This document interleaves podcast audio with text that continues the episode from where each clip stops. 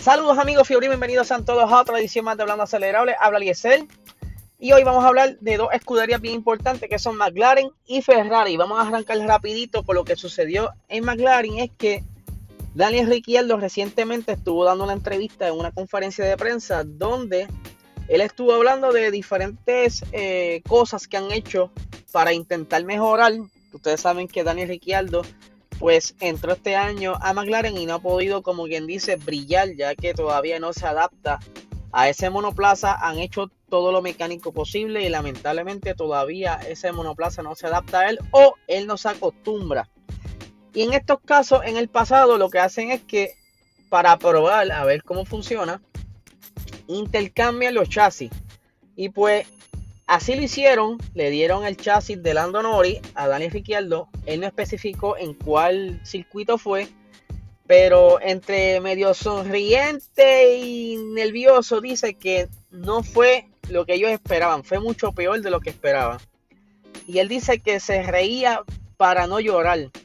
Eh, yo me imagino que debe ser frustrante para un piloto que en un momento dado estuvo brillando en Red Bull y ha tenido buenos momentos y lamentablemente, pues quizás por malas decisiones, diría yo, porque el irse de, Red Bull, perdón, así tan repentinamente a Renault, apostando a que Renault le iba a dar todo lo necesario para tener victorias, pues lamentablemente Renault no lo hizo así.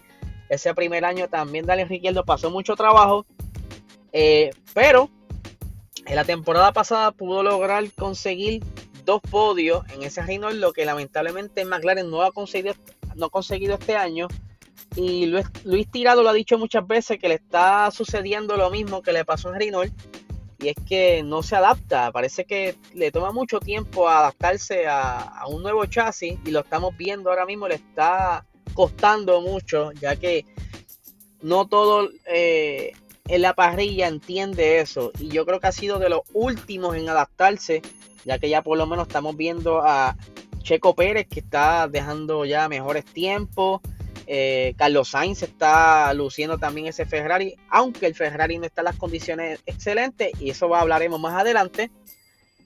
Y, o sea, ¿cómo, cómo puede justificarse si eh, Lando Norris, que también sufrió un momento dado de los cambios de reglamento este año, esté dando mucho mejor el espectáculo que Daniel Ricciardo? Pero no sabemos bien cómo es que le está afectando a él, porque ya, según ellos dicen, ha hecho todo lo posible porque él se, sienta cómodo, pero no sé si es eh, algún temor de esbaratar el McLaren y quizá no está llevando el McLaren a los límites y está guiando más safe, por decirlo así, pero pues lamentablemente está sufriendo mucho y vamos a ver porque ya lo que queda de temporada es básicamente la mitad y esperemos, como muchas veces ha pasado, que quizás luego de, segundo, de la segunda parte de la temporada muchos pilotos mejoran, otros empeoran. Y pues esperemos que sea para bien y no para mal. Siguiendo con Ferrari, ustedes saben que Ferrari, y ya lo hemos repetido muchas veces, pero para las personas nuevas que no saben y nos están escuchando por primera vez, Ferrari fue eh, el peor de los equipos el año pasado terminó sexto en el campeonato de constructores. Ya sabemos que fue por la novela de que le, le, hicieron ilegal el motor que estaban utilizando durante la temporada 2019 y ya ellos habían eh, diseñado el monoplaza en base a ese, a ese motor para utilizarlo en el 2020 y lamentablemente tenía tanta carga aerodinámica que con el motor que utilizaron no hacía combinación. Eh, perdían demasiado en las rectas, mucho. Estaban peleando entre las posiciones 11, 12, 13, algo horrible. Pero, ¿qué sucede con esto? Pues de algo malo se puede sacar algo positivo. Y es que ustedes saben que el, uso, el túnel de viento, y el utilizar diferentes software para simular eh, fluido o aire del monoplaza, pues tiene un tiempo límite dependiendo de la posición en que terminaste en el campeonato de constructores. Y como Ferrari había este, terminado bastante abajo, pues por esto tiene más tiempo para poder invertir en el túnel de viento y entre otros software. ¿Qué pasa? Ellos aún no habían utilizado eh, el tiempo completo que les tocaba en el 2020, lo que, ese tiempo que les sobró lo utilizaron para desarrollar el monoplaza del 2021 y el tiempo que les resta lo están utilizando para desarrollar el monoplaza del 2022. O sea, eh, les sobró mucho más tiempo porque terminaron mucho más abajo que lo que terminaron en el 2019. Por eso que este año todavía les sobra mucho tiempo para desarrollo en esos software, en esas simulaciones.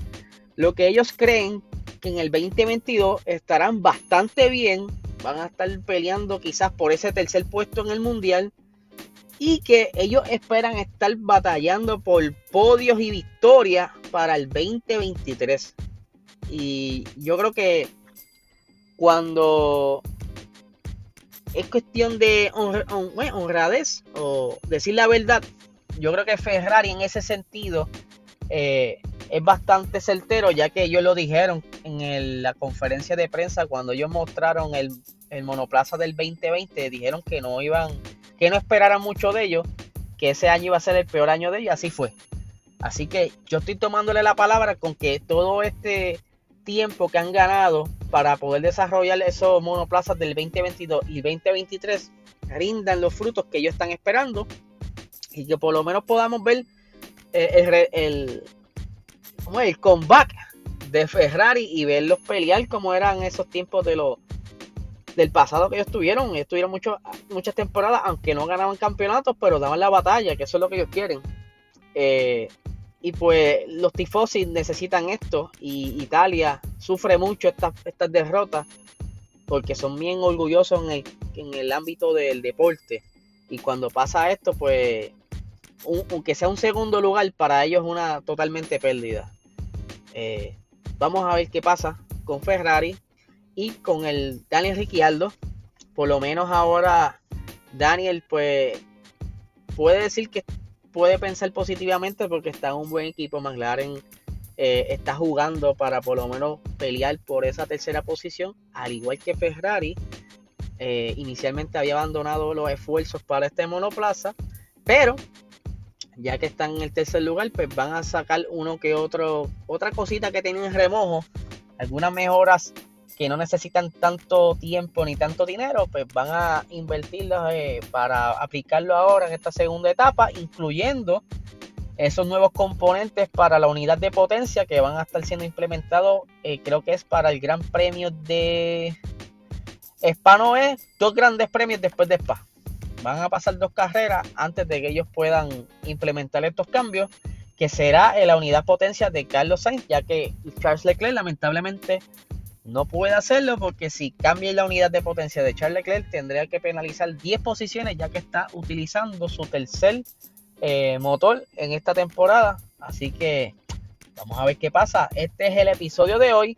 Esta noche estaremos a las 9 de la noche en Motorsport 101 con Víctor González del equipo VGM Racing. Vamos a estar hablando de varias cositas y noticias que ellos tienen por ahí eh, que nos tienen preparados. Así que Nada, lo esperamos la noche. Muchísimas gracias por su apoyo como siempre.